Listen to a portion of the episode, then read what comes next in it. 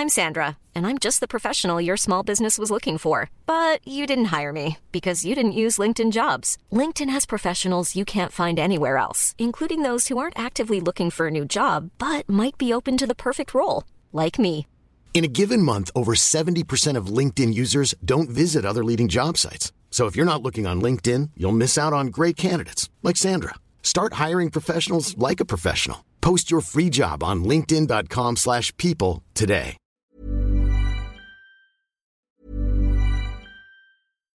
If you're looking for plump lips that last, you need to know about Juvederm lip fillers. With Juvederm Volbella XC and Juvederm Ultra XC, your lip look, whether it's subtle or bold, can last up to one full year with optimal treatment and no additional maintenance. Find a licensed specialist and see if it's right for you at juvederm.com today. That's J U V E D E R M.com. Add fullness to lips in adults over 21 with Juvederm Volbella XC or Juvederm Ultra XC. Do not use if you have severe allergies or a history of severe allergic reactions, or if you're allergic to lidocaine or the proteins used in Juvederm. Tell your doctor if you have a history of scarring or taking medicines that decrease the body's immune response or that can prolong bleeding. Common side effects include injection site redness, swelling, pain, tenderness, firmness, lumps, bumps, bruising, discoloration, or itching. As with all fillers, there's a rare risk of unintentional injection into a blood vessel, which can cause vision abnormalities, blindness, stroke, temporary scabs, or scarring. For full important safety information, visit juvederm.com.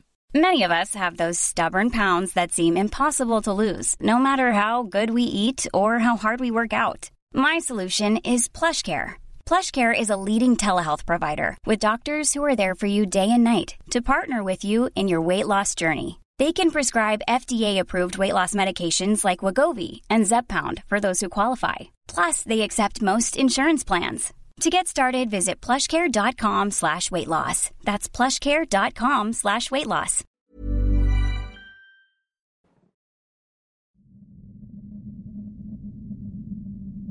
He tenido varias experiencias extrañas en el crematorio donde trabajo. Uno de esos casos fue ya hace años, pero lo recuerdo muy bien. Después de un servicio para un hombre muy grande, de aproximadamente 150 kilogramos, hice precalentar la cámara de cremación mientras mi esposa preparaba una película para ver en lo que el sujeto era incinerado. Usé la plataforma elevadora y luego lo deslicé dentro, cerrando la puerta de la retorna y yendo a sentarme. Unos cinco minutos después de haber cerrado la puerta del incinerador, escuchamos un golpe seco.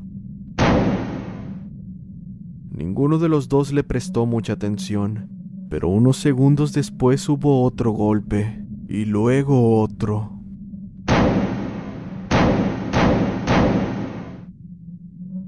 Me puse de pie, preocupado de que el hombre pudiera haber tenido todavía un marcapasos dentro de él, por más improbable que fuera, ya que le habían extraído los órganos.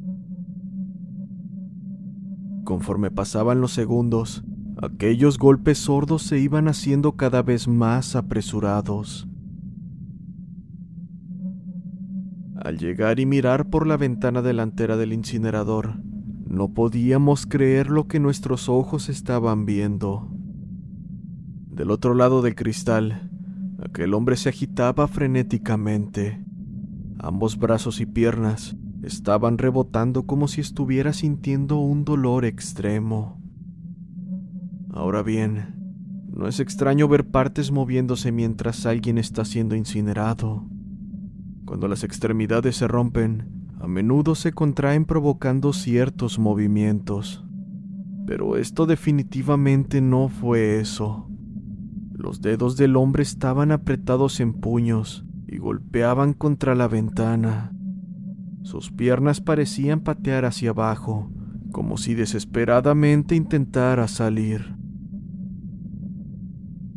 Ante nuestra mirada atónita, la boca del hombre se abrió y los primeros gemidos comenzaron a emanar desde adentro. Gemidos que rápidamente se convirtieron en gritos aterradores. No había forma, Absolutamente ni una forma de que pudiera haber estado vivo. Pero durante unos 20 segundos después de haber llegado, el hombre dentro de la cámara de cremación continuó gritando, mientras agitaba sus brazos y piernas.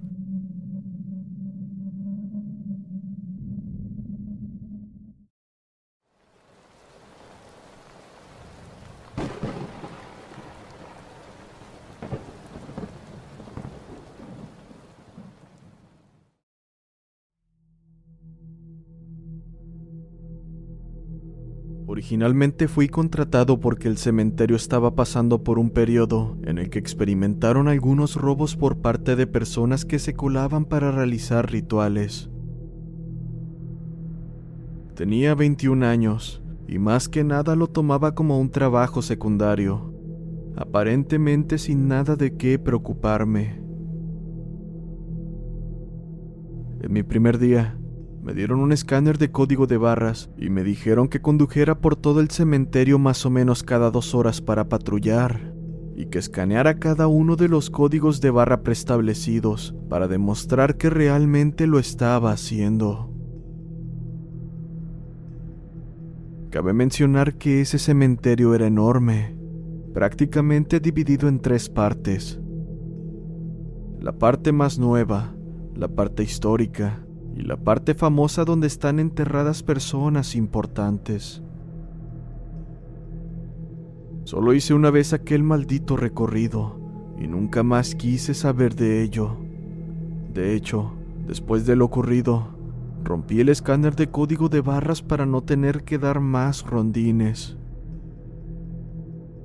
Recuerdo que, mientras conducía, el lugar estaba completamente oscuro, y no era para menos tomando en cuenta que pasaba de la medianoche.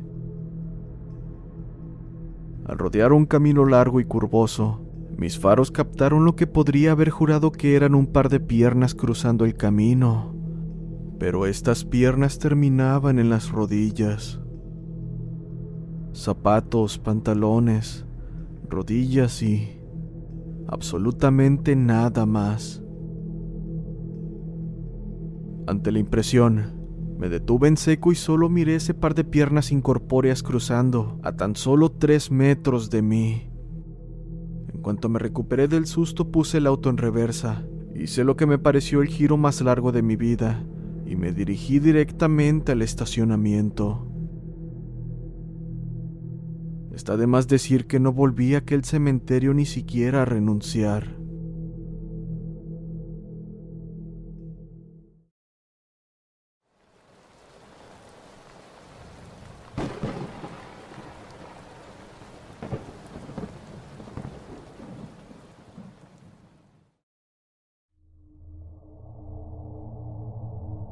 Conserje más anciano del panteón me lo advirtió y no hice caso. Él decía que después de terminar mi turno me marchara rápidamente de ahí, pero que al hacerlo no saliera caminando de frente como todos, sino por el contrario, que lo hiciera dando la espalda a la puerta y sin dejar de mirar a los lados, hasta que estuviera seguro de haber abandonado por completo el lugar. La explicación que me dio fue que hay muchos espíritus que no logran descansar, vagando en pena el camposanto, en especial los que murieron y no recibieron cristiana sepultura, si fueron abandonados por sus familiares y, peor aún, si estos se quitaron la vida. Debido a esto, si los espíritus notaban que estabas alerta, o como él decía, se daban cuenta de que los podías ver. No se te acercaban ni mucho menos se trepaban a tu espalda. Esto lo hacen ya que ellos solo pueden salir del cementerio con un transporte, y ese transporte son las personas vivas, pues es imposible que crucen el umbral solos. Ojo que muchos entes o espíritus como los santeros se quedan para siempre con la persona, y más si éste reúne ciertos requisitos. Requisitos que nunca pude hacer que aquel conserje me contara.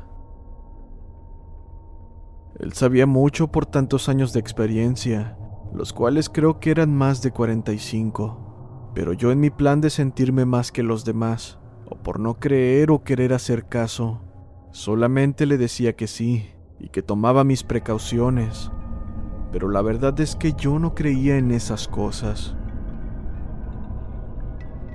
Y así pasaron muchos meses hasta que en una ocasión, saliendo del panteón, sentí cómo me doblé de repente, como cuando te ponen a cargar algo en el hombro. Yo pensé que simplemente era un calambre, así que no le di más importancia y continué mi camino. Con el tiempo se me fue pasando esa sensación y me olvidé por completo del tema.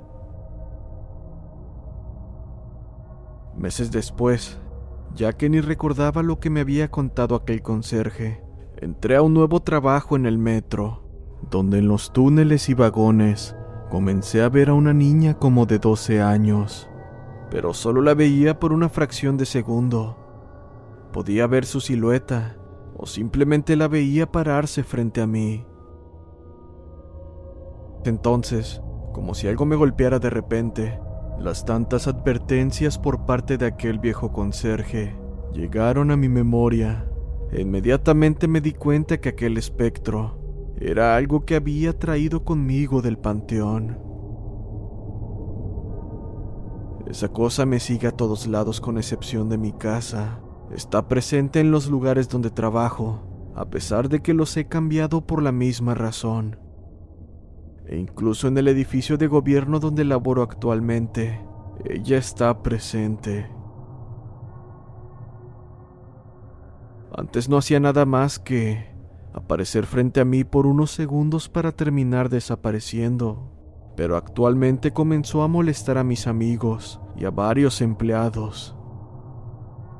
Algunos comentan que la han escuchado llorar y que incluso la han visto en los baños. En lo que a mí respecta, pasó de simplemente aparecerse a hostigarme directamente, atascando las puertas de donde me encuentro y apagándome las luces, dejándome completamente oscuras en una habitación vacía. Creo que le gustó el lugar donde laboro porque dicen que ahí ya hubo muerte y se cree que hay otras almas penando. Sinceramente tengo miedo de esta situación. Siempre tengo la sensación de ser observado y ya no sé qué quiere o busca de mí. Me aterra pensar que sus bromas puedan subir más de tono, a niveles que no quiero imaginar. Sé que me sigue a donde voy y parece que nunca me dejará en paz.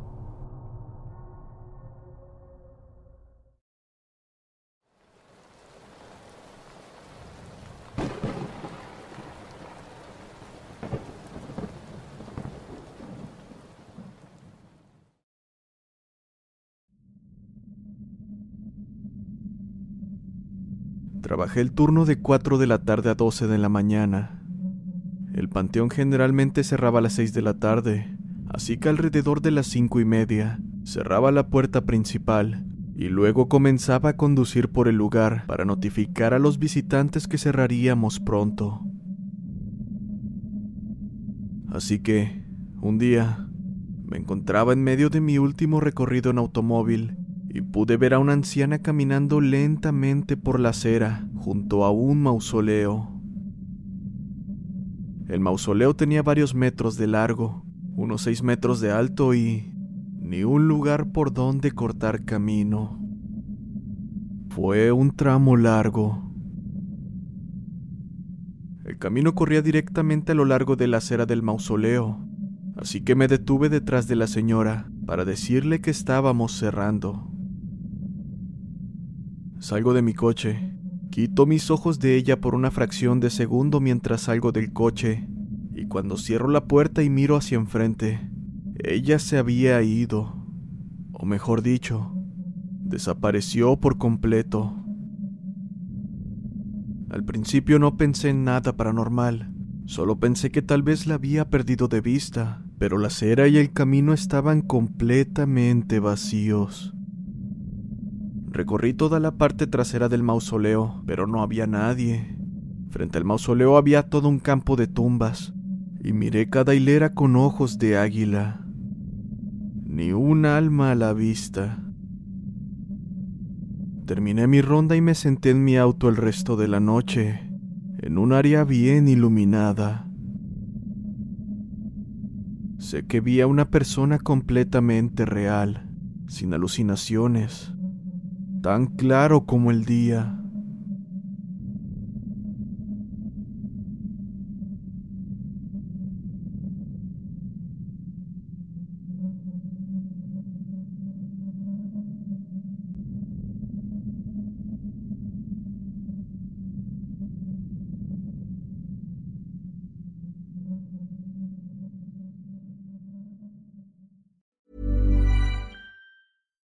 If you're looking for plump lips that last, you need to know about Juvederm lip fillers. With Juvederm Volbella XC and Juvederm Ultra XC, your lip look, whether it's subtle or bold, can last up to one full year with optimal treatment and no additional maintenance. Find a licensed specialist and see if it's right for you at juvederm.com today. That's J U V E D E R M.com. Add fullness to lips in adults over 21 with Juvederm Volbella XC or Juvederm Ultra XC. Do not use if you have severe allergies or a history of severe allergic reactions, or if you're allergic to lidocaine or the proteins used in Juvederm. Tell your doctor if you have a history of scarring or taking medicines that decrease the body's immune response or that can prolong bleeding. Common side effects include injection site redness, swelling, pain, tenderness, firmness, lumps, bumps, bruising, discoloration, or itching. As with all fillers, there's a rare risk of unintentional injection into a blood vessel, which can cause vision abnormalities, blindness, stroke, temporary scabs, or scarring. For full important safety information, visit juvederm.com.